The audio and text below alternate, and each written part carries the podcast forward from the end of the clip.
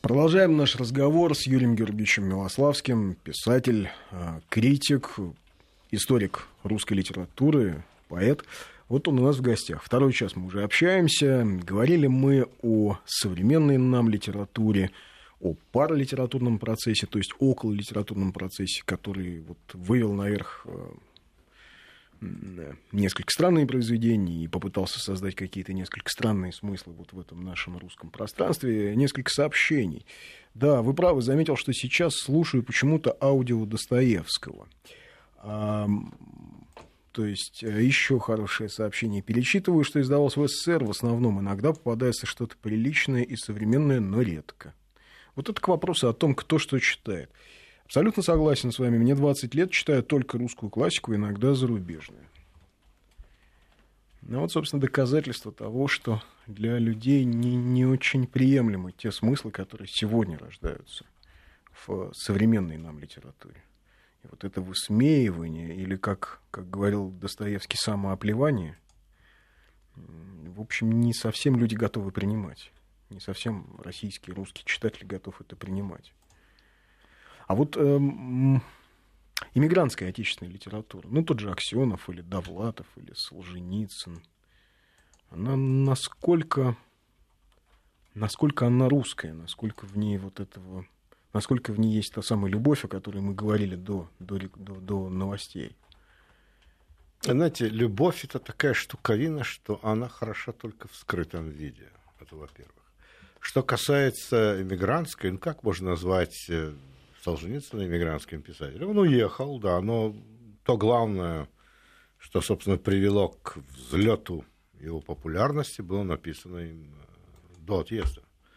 Это исторический факт. Сам я не являюсь поклонником его творчества. Ну, в общем, я не вижу смысла сейчас даже говорить толком.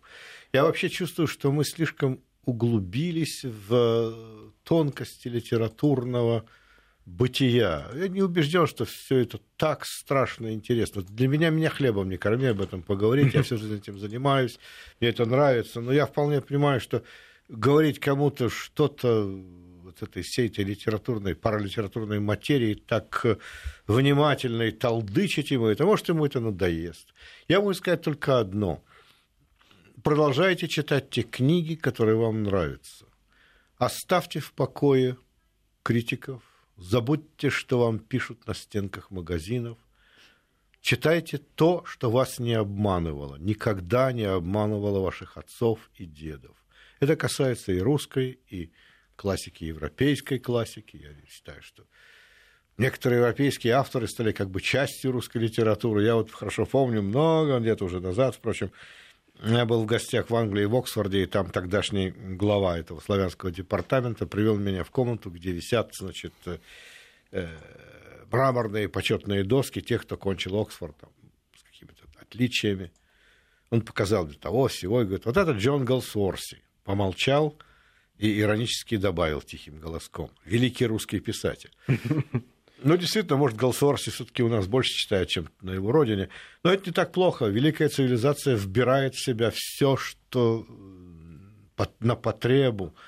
И, надо сказать, это прекрасно понимали авторы времен Голсуорси тоже. Без русской литературы, которая характеризуется невероятным полетом, которая вместила в себя э, в течение одного столетия всю вершину мировой словесности. Вспомним – Александр Сергеевич Пушкин родился когда? В 1799 году. А когда родился Андрей Платонов? В 1899 году. За сто лет мы вобрали в себя то, что тысячелетиями европейская словесность вырабатывала. И вы думаете, этого кто-то не понимает из любителей и знатоков этого дела? Да все прекрасно но, тем не менее, вот а, в предыдущем часе мы коснулись темы конфликта цивилизаций. То есть, если культурно да, а Россия а, абсорбирует в себя лучшие достижения и европейской цивилизации, и восточной цивилизации, о чем, кстати, много кто писал, и Ильин, и Достоевский, и, и, и э, Данилевский, ну, да, конечно. да, что, в общем, Россия готова принимать все, да, как наследница Византии духовная, то э, но все-таки ведь этот конфликт цивилизаций в любом случае есть. И ну, разумеется. Для а, Запада Россия в том виде, в котором она есть, не вполне приемлема. Она такой вызов В том числе и тем, что, скажем, о, о чем вы, вы только что говорили, что за сто лет она взяла и выбрала в себя все, что другие страны проходили тысячу лет. Конфликт цивилизации – это есть факт исторический, психологический, космологический. Существует несовместимость цивилизаций, конфликт цивилизаций. Мы живем в период обострения этого конфликта, и пора называть вещи своими именами. При этом только осознание существования этого конфликта хоть как-то позволяет нам избежать наиболее острых его фаз, когда это гибридная война, которая длится велотекущая в течение десятилетий, десятилетий, десятилетий, не перерастает в реальный силовой конфликт. Знаете, это ведь, давайте вспомним, мы все живем в одной крохотной коммунальной квартире с проницаемыми стенами в этих комнатах, с общей ванной, с общим туалетом, весь мир, да? И Воленс-Ноленс, мы, которые много лет жили в этих коммуналках, мы усвоили одну очень важную вещь, может, даже не словесно, как бы усвоили – ну, сосед, да, ну мы знаем, что он только в 11 часов приходит со смены. Ну, как можем требовать от него, чтобы он вовсе не шумел? Он будет немного шуметь. В свою очередь, сосед, зная, что мы-то пришли с утренней смены, нам бы поспать надо, нам вставать-то в 6. Он тоже старается вести себя пристойно, не особо грохотать. И только так выживает мир. Только вот так, а иначе он просто не выживет. Как только начнется острая фаза несовместимости никому мало не покажется. Да, но тем не менее конфликт есть. Конечно. Конфликт затяжной. И я вот сейчас вечный, работаю, вечный, работаю вечный. с документами XIX века. Ну, допустим, а, вот, польские иммигранты, которые воевали на Кавказе в XIX веке, сразу после Крымской войны, на стороне горцев против России. Все эти мысли, которые они тогда выражали, писали по поводу России, это примерно то же самое, та же риторика, которую сегодня использует киевская власть и киевские украинские националисты. А риторика газеты «Таймс» времен Первой англо-афганской войны – это примерно тоже, та же риторика, которую использует CNN сегодня в репортажах это России. Это традиция, Андрей, называется. Традиция не традиция, но все таки мы прослеживаем некую логическую цепочку. Россия очень сильно раздражает. Очень сильно раздражает, э, ну, как а вот эм, Владык Тихон Шевкунов когда-то сделал фильм «Византия», где он, в общем, сказал о том, что Россия как наследница Византии – как Третий Рим. Это ненависть к России, это та ненависть Запада к Византии, которая вот перенеслась просто на другое пространство. Да с этим, я думаю, и спорить-то нет нужды. Только я бы воздержался от оценочных категорий в этом случае. Конфликт цивилизации есть данность, из которой мы с вами не выйдем никогда. Давайте отнесемся к этому, как оно есть. То да? есть человечество никогда не будет единой цивилизацией одной? Может, через много лет? Но после второго пришествия Иисуса Христа, конечно. Все понятно, ждем. До этого нет. Некоторые считают, что и первого не было, поэтому. Но, знаете, да. дело такое. Тут надо помнить, просто это очень важно. Мы ужасно возмущаемся, обижаемся и удивляемся вот уже которое столетие, что нас не все любят, да или вовсе никто не любит. Увы. Увы. Давайте любить пока что друг друга. Для начала, да? Давайте укреплять наши тылы. И не говорить, вот какие они ужасные, они такие невероломные, э, они нас не любят. Ну, а что же мы такие доверчивые, что потом нашу веру можно сломать? Ну, не любят и не любят, ничего не поделаешь. Нам надо смотреть на свои э, цивилизационные особенности и укреплять наши тылы. У нас довольно традиционно, довольно слабый тыл. Я имею в виду культурный слабый тыл. Очень плохо противостоим вот всему этому. Мы как-то ужасно Значит, мы постоянно обманываемся. Ах, обмануть меня нетрудно, я сам обманываться рад. Мы все время ждем, что нас вдруг полюбят, и, значит, в единую э, в едином объятии мы сольемся, как только мы, не знаю что, уничтожим свою промышленность. Ну, братцы, ну, простите меня, ну, чего объединяться? Ну, есть, да, есть мир конкурентен, мир Э, я бы сказал, разделен, он, э, он не исполнен, так сказать, желание немедленно слиться в объятиях. И никогда не было, и никогда не будет. Наша трагедия, вот мы недавно об этом говорили с Андреем Андреевичем, так еще за пределами цивилизации, мы вспомнили, как ужасно был недоволен царь Иван Васильевич, что вот ему не, давалось, не дается создать военный союз с Англией путем династического брака. И он так возмущался. Ну, э, собственно, почему это должно было немедленно случиться? Ну откуда, кто взял, э, что этот самый Англия должна уступить какие-то свои зоны влияния России во имя чего? Ну почему вдруг? Укрепляйте тыл, и вас будут любить. Более того, кто, с чего мы взяли, что нас считают равными? Ну вот откуда это? Откуда это восприятие того, что... Почему мы вообще хотим понравиться? Зачем нам хотеть понравиться кому-то? Почему мы агрессивно считаем... хотим понравиться? Мы да. за всех сил хотим за кого... себя за кого-то выдать. Мы все время требуем себе в жены гастинскую княжину. И нам ее не дают, и мы ужасно раздражены и возмущены. Да. Зачем нам это гастинская То есть мы обращены княжна? вовне как-то получается, а не внутрь себя. У нас себя. есть такая давняя, давняя, она идет от Василия Третьего, что ли это давняя наша материя, мы хотим какого-то, я не знаю, бог признания, что ли, любви. Хотим знаю, стать хотим. больше европейцами, чем европейцы. Почему-то мы хотим вот это стремление в Европу, а в котором мы совершенно забываем самодостаточность и уникальность своей цивилизации. Вот перед эфиром мы говорили да, о, ну, да. о, о Николае Ульянове, русском историке, который потрясающий эссе когда-то написал «Исторические судьбы России» где он говорил о том, что это совершенно уникальная цивилизация, русская цивилизация, которая столетиями была направлена на выживание, на сохранение национальной идентичности. Это а, вот эта цивилизация оборонительных линий.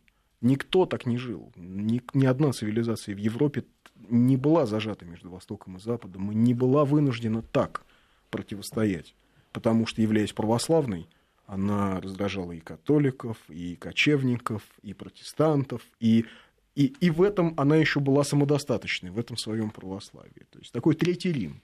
Да, да Третий Рим, а точнее сказать, Второй Иерусалим. А это почему Второй Иерусалим? Ну, потому что с точки зрения, так сказать, православного вероучения, как я его понимаю, своим умишкам, я считаю, что мы являемся наследниками именно, мы как Дом Пресвятой Богородицы являемся наследником первого древнего Иерусалима, да, это не может особенно кому-то нравиться. Но мы не должны постоянно обижаться, что мы кому-то не нравимся. Это, это, это состояние... Но мы деятельно не нравимся кому-то, если бы мы просто не нравились. Они же делают С другой стороны, да. сильный не должен обижаться, что он кому-то не нравится. Не ну, нравится, да. не нравится. Знаете? Сильный должен сохранять свою силу, должен ни в коем случае не допускать никаких, так сказать, эксцессов, чтобы, мол, чтобы кто-то, тот, кому он не нравится, мог на него по-настоящему воздействовать.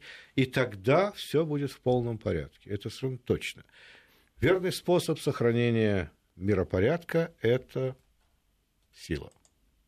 Сила внутренняя прежде всего, потому что оружие может быть каким угодно, надо, чтобы было кому им пользоваться, и чтобы приказы отдаваемые выполнялись. А иначе это все пустое. Что, было у Советского Союза мало оружия? Ну, давайте посмотрим своими именами. Достаточно оружия. Как выполнялись эти приказы? Да никак. Поэтому будем укреплять тылы, будем сохранять свою цивилизационную идентичность, будем взаимно вежливыми по отношению к внешнему миру, будем относиться к нему, э, как бы сказать, не то что прагматически, но спокойно. Да? Снисходительно. Отчасти да. И пусть к нам относятся снисходительно. Вообще, давайте спокойно к этому относиться. Давайте усвоим еще одну очень важную вещь. Часто идет такой, знаете, разговор, часто, сейчас, слава богу, затих, в чем мы должны подражать Западу, в частности, Соединенным Штатам Америки и прочее. Есть одна вещь, которую я рекомендую и всегда при первом удобном неудобном случае рекомендую учиться у Соединенных Штатов Америки. Это одна замечательная штука.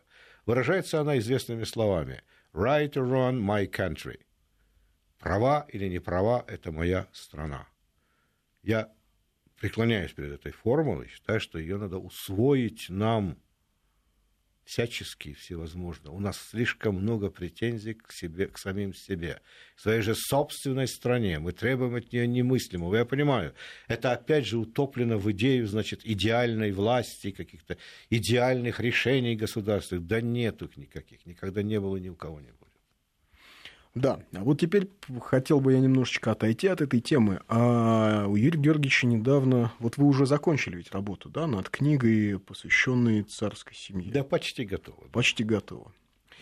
И а, самое интересное, да, мы просто перед эфиром говорили с Юрием Георгиевичем, интересная штука, что пришел Юрий Георгиевич к совершенно неожиданным выводам – о том, что все-таки то, что мы знаем о расстреле царской семьи, о гибели царской семьи, это миф.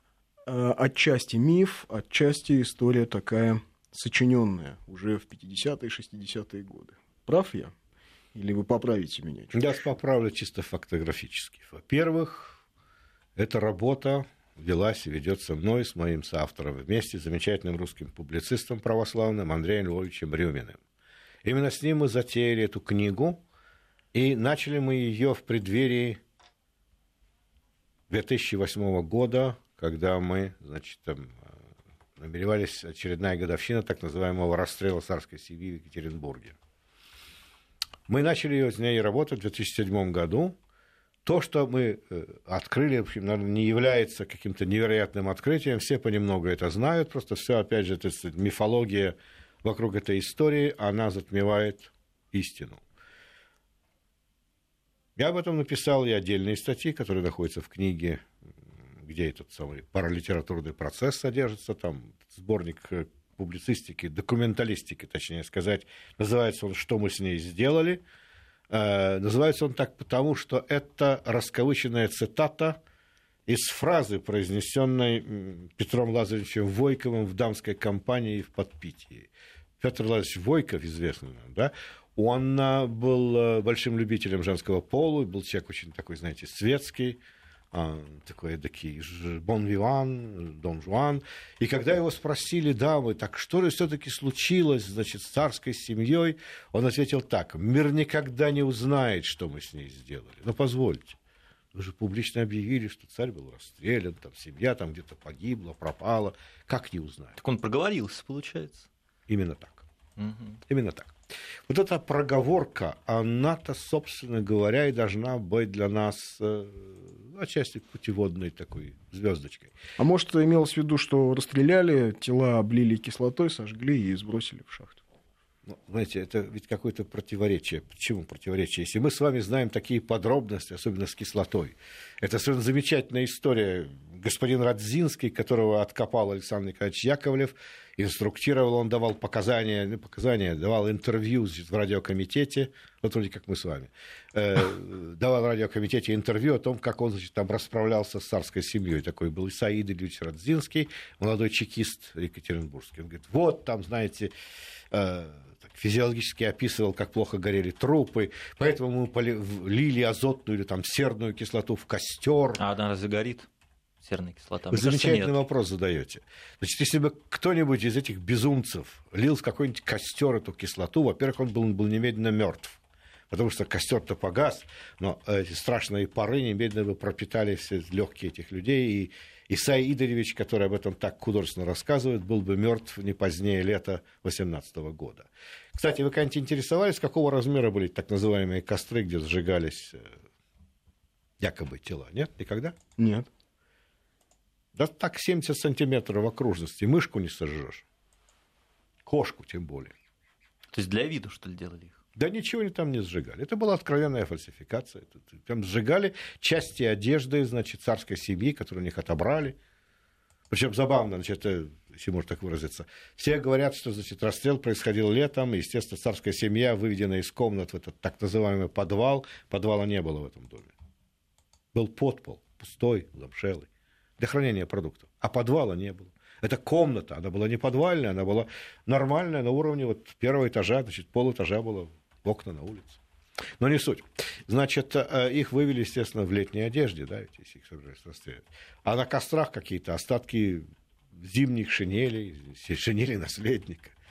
Это откровенная, грубая фальсификация, которая тогда прекрасно сработала. Она была э, выгодно всем. Значит. Тогда екатеринбургские, так сказать, большевики э, сказали Москве, извини, мы тебе их не отдадим, мы сами их хорошенечко сможем обменять в случае необходимости. А так называемой белой силой, то есть, условно говоря, сторонникам созыва учредительного собрания, то есть белым войскам было выгодно показать, какие большевики злодеи взяли, сожгли, убили там невинную семью. Это отвечало интересам внешних сил, которые больше всего не хотели, чтобы возникла в так сказать, в России даже сама теоретическая возможность восстановления монархии. А так ничего не возникло, все прекрасно, все, никого нет, все пропали. Большевики их всех убили, злодеи. Зачем они их убили, никто не задается этим вопросом. Но не суть важно. Значит, ну как, зачем убили? Ведь есть а очень зачем? четкое объяснение. Зачем ну, убили? Как чтобы раз, чтобы, не было чтобы не возникла монархия, чтобы не смог претендовать на трон. О нет, увы, это, надо сказать, э, для меня, к сожалению, миф. Не было никаких человеческих нечеловеческих возможностей восстановить монархию в России. Кроме того, большевики в это просто не верили. Вы вспомните, ведь э, государственный переворот произошел в феврале, да? Царь был принужден подписать. Э, Он, в общем, сам согласился с этим. Кстати, он считал, что это правильное решение. Но, Но его просто... вынудили, если его, в общем, предали даже члены царской семьи и все высшее офицерство. Ну, прежде всего, предали члены царской семьи именно. Ну, он остался просто один. Да. Как раз-таки Кириллович. Разумеется. Те, которые сейчас ездят, и, в общем, их да, наследники ездят, да? называют себя членами царской семьи Романовых, пиарятся, встречаются со всеми. Вот. Ну, в общем, они не совсем прямое даже отношение имеют э, к, даже к Кирилловской линии, но тем не менее. Ну, есть некоторая связь. Почему же? Если взять, вот я как раз был, кажется, единственный из вас, который побывал в Евпатории 16 а, значит, э, мая, как где-то там, по случаю столетия последнего визита государя и его семьи в Крым, и прежде всего в Евпаторию, это было очень важно, это был первый его визит, э, напротив Свято-Никольского морского прекрасного собора Евпаторийского воздвигли монумент, бюст государя-императора царя Страстотерпца. И вот туда привезли Марию Владимировну, значит, она стояла в русской церкви, значит, с непокрытой головой. Царица. Но тут ведь, знаете, есть какая-то такая символическая такая зловещая материя. Ее, значит, э, покойный дедушка, то есть Кирилл Владимирович, был первым, который предал государя. Э, заговор именно в его семье рос. Они готовы были просто-напросто уничтожить государыню, заточить ее, убить и прочее. Имеется в виду мамаша этого Кирилла Владимировича. Ну да. Э, сам Кирилл Владимирович явился немедленно сдаваться значит, этим победившим значит, революционером с гигантским красным бантом во главе своего гвардейского экипажа. Но не вполне был и, так сказать, эм, как бы это выразиться, невинен и папаша, значит, ну, по крайней мере, формальный папаша э, Марии Владимировны, то есть э, Владимир Кириллович. Он, э, надо сказать, носил немецкий мундир, был, так сказать, в этом смысле вполне подходящим человеком. В общем, вот эти люди, потомки предателей русского царя, они присутствовали, он присутствовал со своим сыном на открытии памятника. Это совершенно фантастическая материя. В чем-то даже, знаете, так, как, как притча такая. Посмотреть было очень любопытно. Она была в таком голубом платье, таком хламиде, значит, опять-таки без платочка, они как-то она странно крестилась. И шел торжественный молебен при двух митрополитах. Господи, я, откровенно говоря, как старая церковная крыса был довольно удивлен. А? Удивлен. Так, вот возвращаясь к расстрелу скажем. царской семьи. Да, пожалуйста. Вот все-таки вы полагаете, что его не было. Что же тогда произошло с царской семьей? Вот как справедливо спрашивает о генетической экспертизе. Такой вопрос. Нашумевшая, я бы сказал, генетическая экспертиза. Да, но, значит, что касается экспертизы, это проще всего. Во-первых, существуют экспертизы, в частности, Льва Животовского, которые полностью опровергают эту материю. Вы должны помнить, мы все должны помнить одну важную вещь. Мы говорим о уголовном расследовании событий, произошедших в определенном месте в определенное время – по крайней мере, мы должны относиться к этому буквально как следаки, по-настоящему. Так и следовало к этому относиться с самого начала. Было проведено предварительное следствие, где главную роль играл отнюдь не э, Николай Алексеевич Соколов, который подключился позже, и в основном ничего особого, прямо скажем, не сделал. Он тоже был такой, знаете, человек более идейный, вдохновенный, нежели чем а, профессиональный. Он год учился в Харьковском университете на юридическом факультете, а дальше там его судьба, ну, не суть важно. Суть дела в том, что главные следственные работы производил Иван Сергеев и Александр Федорович Керста, профессиональные, э, как бы это сказать, сыскари, да, со связями на земле.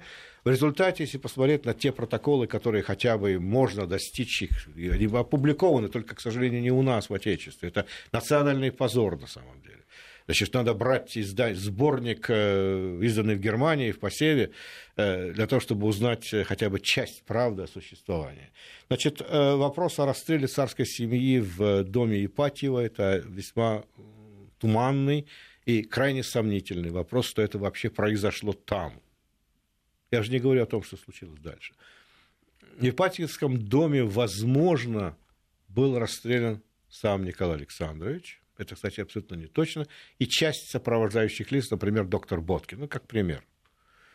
Э, было ли это, не было. Есть другие сведения, не менее, кстати, как бы это сказать, убеждающие, которые говорят, что государь был вообще расстрелян на вокзале случайно. Там получилось так, что он отказался ехать. Да, и сейчас мы прервемся на новости. Да, продолжаем наш разговор. Юрий Георгиевич Милославский. Э, по поводу его последней книги говорим об убийстве царской семьи. Значит, получается, те выводы, к которым вы пришли в ходе своего расследования, что а, расстрела как такового массового, единомоментного, как обычно представляется, не было. Нет, это было ясно еще тогда. А, ведь мы являемся, сейчас условно говоря, мы являемся, так сказать, жертвами такого многолетнего ну, обмана, не люблю это слово, обман, многолетней работы над нашим сознанием. Просто это вот эта версия, которая позволяла сразу избавиться от всех, одновременно обвинить кого нужно, эта версия, она была выгодна абсолютно всем тем начальникам, которые когда-либо существовали. Это и большевистские начальники, они вели переговоры об обмене а, романовских женщин, то есть великих княжон и государыни, по крайней мере, до конца сентября 1918 года, а иногда кое-какие переговоры велись и позже, с Англией в частности, да. Но Англия особенно не... Но они же не хотели принимать вот, родственников. Видите, тут это, ведь какая хитрая история. Она, мы опять нам возвращаемся к самому началу. Значит, э, как только, значит, государь был э, устранен, так или иначе, возник вопрос, что с ним делать.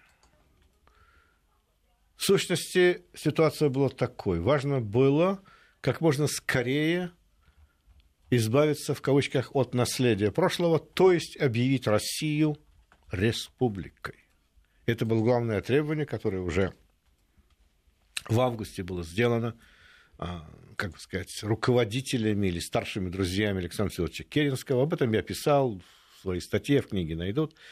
А, пора заканчивать с этим делом, Россия должна стать республикой, и просто было объявлено, то, что никакой монархии больше нет. Потому что ведь так, если разобраться, а, представим себе, один член царской семьи, законный государь, отрекся от престола. Другой не стал его принимать. Там мы не будем сейчас вдаваться в подробности, почему так получилось. Это никак не исключает того, что Россия остается монархией, есть, по крайней мере, 100 человек, а больше по другим подсчетам, которые могли бы восприять на себя верховную власть. И это была главная неприятность всей этой истории. Поэтому надо было как можно скорее поставить точку над этим, пресечь. Так и была объявлена Российская Республика. После этого содержание, э, конечно, государя в пределах видимости стало уже совершенно ненужным. К этому времени, как вы знаете, его удалили из царского села в Тобольск, отнюдь не большевики его туда удалили. А потом произошло известное событие, которое, значит, поменяло, э, окончательно поменяло власть, не окончательно, а особым образом поменяло власть на всей территории России, более или менее. Э, то есть так называемая революция Октябрьская. Да? И большевики получили вот это наследство. То есть большевики царя не свергали, они не имели к этому никакого отношения, ни прямого, ни косвенного. Они вообще говорили о том, что монархия это плохо, а диктатура пролета, это, пролетариата это замечательно. Но говорят, они подобрали власть, которая валялась и никому не была нужна. Это сложный вопрос. Я думаю, что это не совсем так, потому что э, силы, которые заботились о русской революции просто сочли, что вот эти люди будут гораздо более действенны. Они просто ошибались. Это была ошибка. То есть то, что случилось в 1991 году, оставаясь у власти так называемое временное правительство, оно случилось бы не позднее 1921 года. То есть 70 лет заморозки в результате получилось. А то бы, знаете, эти господа, думские депутаты во главе с Александром Федоровичем, они были люди решительные, и фактически разделение России на республики, на края, это было уже готово. Вопрос решенный, да. О, да. Но дело сейчас а, не в этом. Суверенные вы имеете в виду, да? Да. Ну, как Российской империи, да. Ну, какие же еще? Конечно, суверенные. Это же не тюрьма народа, вы должны понять. Это дело такое нешуточное. Ну вот, э, когда большевики обнаружили вот эту вот тобольскую историю, да, они должны были сами решать, что с этим делать. Лев Давыдович хотел Троцкий, хотел суда. Он был человек такой романтический, революционный. Э, Владимир Ильич и другие ближние ему люди, они были более прагматично настроены и подумали, надо как-то этих людей поменять. Ну, какой в них смысл? Ну, так разобраться. Если в самом деле эти буржуи хотят заполучить этих значит, э, давно уже отстраненных, лишенных всякого влияния, всякого популярности, всякой популярности людей, ну, отдадим их, только обменяем на что-нибудь э, стоящее. И такие переговоры шли постоянно, очень долго. Но тут есть одна специфическая тонкость. Значит, Москва это нам теперь кажется, что тогда была какая-то пирамидальная советская власть, и кто-то мог отдать приказы Екатеринбургу, а ну-ка, подавайте нам этих, значит, узников, мы их сейчас там меняем. Вот в это время, в 17 году. В 18 18 да. да. Это было совершенно невозможно. Независимая, самостоятельная советская Уральская республика сама решала судьбу всех тех, кто находился на территории. Поэтому и задействован был такой господин, как Яков Михайлович Свердлов, который имел там личные связи. Ему просили, Яков Михайлович, помоги нам бы их заполучить. А Якову Михайловичу отвечали, уж простите, мы сами найдем применение этой группе людей. Потому что у них были тоже свои соображения, как поменять на что-нибудь более полезное. У нас, но, знаете, в итоге-то что-то не, не смогли, что ли? Это и оно. Дело в том, что большевики и прочие лица пали жертвой собственных, так сказать, мифологических установок. Они в самом деле думали, что кто-то заинтересован в царской семье. В результате обнаружилось, что никто – не хочет их ни на что менять. Они никому не нужны. Наоборот, делает все возможное, чтобы дать понять властям, что нам было бы гораздо лучше, если бы они находились все вот у вас. Ну, конечно, убивать ни в коем случае никто их не стремился, никто не просил их убить. Но мы не хотели бы их получить на Западе. Ну, это лишние нам, хлопоты. Наши рабочие будут, знаете, тоже возбуждаться. А, наши... а вот смотрите, рабочие в то время были, это как сейчас креативный класс, чуть ли там не 2%, может быть, 1% населения. И не будет же на Западе то же самое, и все равно волновались из-за этого. Да это отговорки, просто отговорки. А. Зачем они были нужны? Важно было, что в России не возникло никакого э, возвращения к идее централизованной русской национальной власти. И поэтому эти люди были там ну, совершенно не нужны. Чем раньше они растворятся в каком-то там пространстве, тем лучше. Не надо думать, что кто-то приказывал их расстрелять. Наоборот, все говорят, да-да, сохраняйте с ними мирные отношения. Давайте вспомним эту удивительную картину. Нам все время показывают эту страшную тюрьму, этот Ипатьевский дом. Это было одно из наиболее комфортных тогдашних зданий в центре Екатеринбурга, на пересечении главных улиц. С одной стороны, через улицу было французское консульство, на другой стороне было английское, то есть британское консульство. То есть представить себе, что какие-то сумасшедшие люди будут ни с того ни с сего в этом доме расстреливать кого бы то ни было, это просто ну, заподозрить всех этих прагматических господ, ну, просто в помешательстве, в паранойи. Если бы они хотели их убить, они бы их увезли оттуда, и ну, а как же тогда все произошло? Это все очень просто. Значит, э, было решение, скорее всего, было решение о вывозе их из, значит, из этого Ипатьевского дома. Потому что белые наступали? Отчасти да, а скорее всего от того, что они не хотели отдавать их Москве. Белые наступали очень спокойно. Между, э, так сказать, так называемым расстрелом в Ипатьевском доме и вступлением, ну, это ведь не белые, это были чешские легионы и маленькая группа, значит, э, этих, э, условно говоря... Условных колчаковцев. Да. Тогда еще не было, я не, иначе да, называли. Его еще это не, была да, его еще не назначили. Пепеляева, там, ну, я не буду вас сейчас просто утомлять всей этой подробностью. А они ничего не мешали. Кстати, все спокойно закончилось. Кстати, вызвали родственников этого владельца дома, вручили им квартплату. Да? Все было благородно, сняли, так сказать, помещение. Иначе говоря, э, их просто решили увести подальше от э, глаз. Что там дальше произошло, понятно только в отношении членов семьи, то есть государыни четырех княжон. Они были увезены в направлении Перми, где содержались есть прямые свидетельства, которые там их видели, в Перми. Все эти протоколы существуют, и только наша ленность и любопытство вообще позволяет нам втирать мозги вот этой всей этой сказкой. Что касается государя, ситуация была сложная. Государя твердо не хотели отдавать. Была по некоторым протоколам из тех, что существует, вы не забывайте, что основная масса документов все-таки спрятана или так, не опубликована вовсе. Но есть открытые документы, лежащие в американских архивах, недоступны всем нам. Они опубликованы процентов на 65 везде, только не у нас. У нас не опубликованы. по сей день. По сей день. А можно ли им верить западным вот этим документам? Каким? Ну, вы говорите сейчас, западные архивы какие-то. Этим документам можно верить. Почему? Да по той простой причине, что они существуют много лет. Они, это не то, что они появились внезапно. Значит, существуют э, эти заверенные следователем Соколовым и другими протоколы, копии протоколов заверенные, да?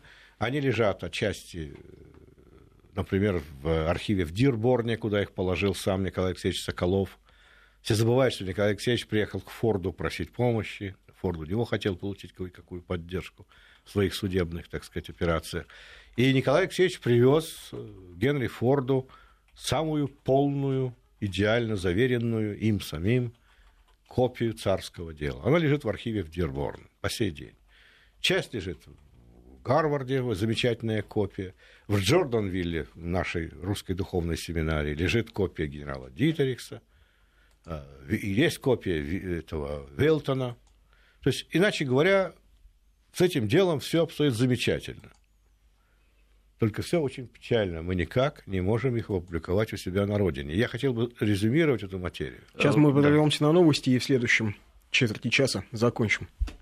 Продолжаем наш разговор с Юрием Георгиевичем Милославским. Итак, что касается убийства царской семьи. Значит, э, княжны были вывезены, а Николай, собственно, император, по некоторым данным, Николай Александрович был убит на вокзале Екатеринбургском, когда он понял, что его обманывают, и семья с ним не едет. Его сажали на поезд. Есть протоколы и документы, подтверждающие, что он был привезен туда, равно как были привезены э, и э, члены его семьи, но их посадили будто бы в разные поезда. То есть э, государь погиб в Екатеринбурге, но, скорее всего, не в самом Ипатьевском доме, но на вокзале города Екатеринбурга, Екатеринбург-1 или Екатеринбург-2. А царевич Алексей? Это еще более любопытная и страшная история. Э, возможно, царевич Алексей скончался еще до этих всех э, условных э, убийств. До этого мы не знаем. А что касается княжон? Их судьба была, скорее всего, намного страшнее и чудовищнее того, что мы себе представляем. То есть, иначе говоря, когда к ним пропал интерес, они оказались в руках тех, кого не оказались. Большая часть их погибла, а одна из них ушла. Только раньше еще. Ушла? О да, великая княжна Анастасия убежала, э, нашла способ покинуть э, этот... Э, их сначала содержали в довольно пристойных условиях в так называемых номерах Березина. Были такие гостиничные номера, под охраной, разумеется, но эта охрана была довольно слабенькая, охраняли их там доверенные члены большевистской партии, потому что никто... Это в Екатеринбурге? Да. Номера Нет, что вы, это, номера Березина это были в, в Перми. В Перми. Их вывезли в Пермь. А на каком и... основании вы делаете такой вывод, что кто-то ушел, кто остался? Как есть вот огромное есть? количество. Факты, да, есть? Конечно, не факты, есть просто свидетельские угу. показания, причем это очень важно. Это свидетели от первого лица, прибофессия. То есть, иначе говоря, те люди, которые могут сказать, я это видел. То есть, я это те, кого видел. опрашивал Соколов, правильно? Да нет. Ну что, У Соколов... него же тоже есть свои свидетели. У всех общие свидетели. Дело в том, что никаких... Но выводы разные. Это ведь следствие, да. Сначала следствие вели э, те, кто вел, они получали хорошие показания, удачные, так сказать, каким казалось, можно было вот сейчас открыть это убийство. В частности, э, известный такой русский полицейский тогдашний, уральский, Александр Федорович Кирста, он обнаружил всех тех, кто, значит, могли бы подтвердить, что семья была вывезена, находилась в Перми, где, когда, и вот в Перми а, Великая княжна ушла. Убежала. Убежала. Мы не знаем эти обстоятельства. Сама Великая княжна, когда ее, так сказать, опрашивали, она, в общем, отказалась отвечать на эти вопросы. Надо помнить, что сама Великая княжна, конечно, претерпела чрезвычайные всякого рода мучения, и что с ней было понять сейчас сложно. Она... То есть вот вы считаете, что та девушка, которая потом объявилась в Соединенных Штатах, она и была, которая говорила о себе как Это не я считаю. Я следую за документами, которые мне доступны. Я совершенно ничего нового вместе не могу. Я хотел бы резюмировать эту материю одной важной вещи. Все эти наши рассуждения, все эти наши догадки, они, э, вот эти, наша моя книга, даже наша с Андреем Львовичем, она оказалась бы совершенно не нужна, если бы прекратились вот это вот, э, мягко говоря, сожалительные сокрытия общеизвестного. Опубликуйте эти документы они все есть.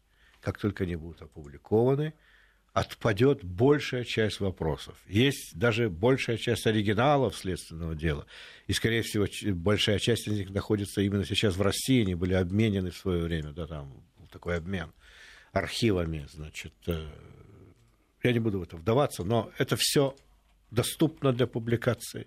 Все это можно прочесть, и большая часть вопросов просто отпадет.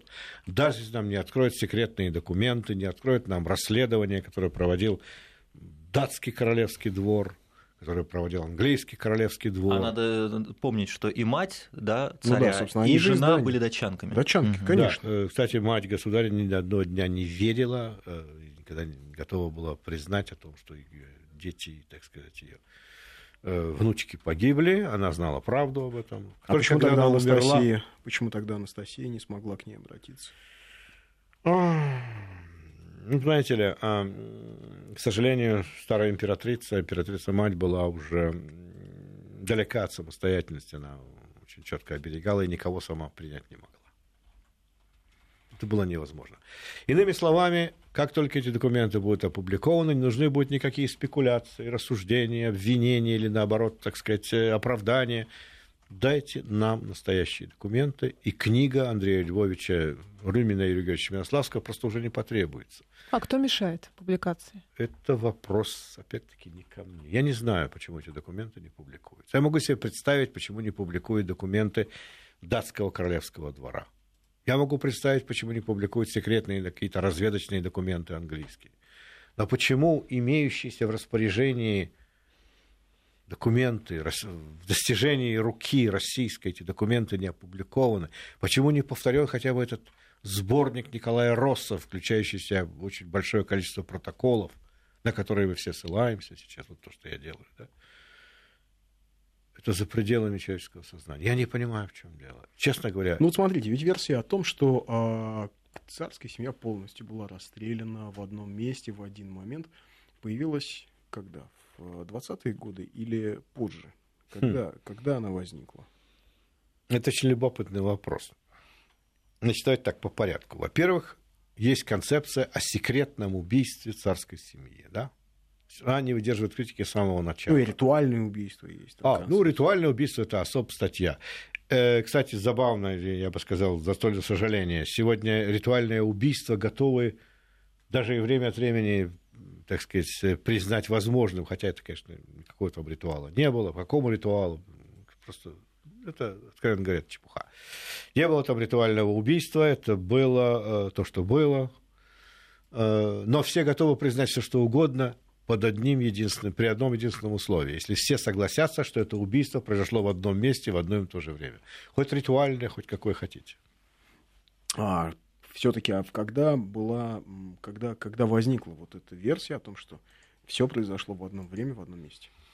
Эту версию настойчиво выдвигал Николай Алексеевич Соколов по требованию генерала Дитерикса, который был сторонником этой версии. Это пропагандистская версия, довольно ранняя, которая э, должна была противоречить тогдашней, условно говоря, большевистской версии. Они отчасти говорили правду. Они говорили, что Николай был расстрелян условия этого расстрела, так сказать, не, никогда не афишировали, не объясняли, а вся семья была отправлена в э, безопасное место. Это в целом правда. Это не обман. Другое дело, когда они обнаружили, что это отправленное в безопасное место семья никому не нужна, они потеряли к ней интерес. И они, конечно, все погибли.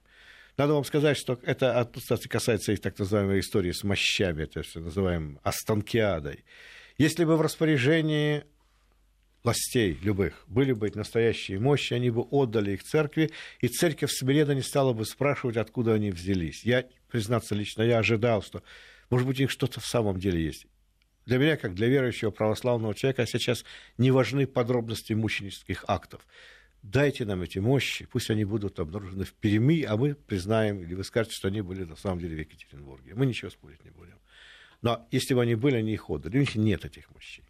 Они не знают, где погибли несчастные царские, царственные мученики. Ну, они мученики, безусловно. Наверняка. А, и все-таки, что касается а, Анастасии Романовой, да. то а, почему же ей не удалось доказать?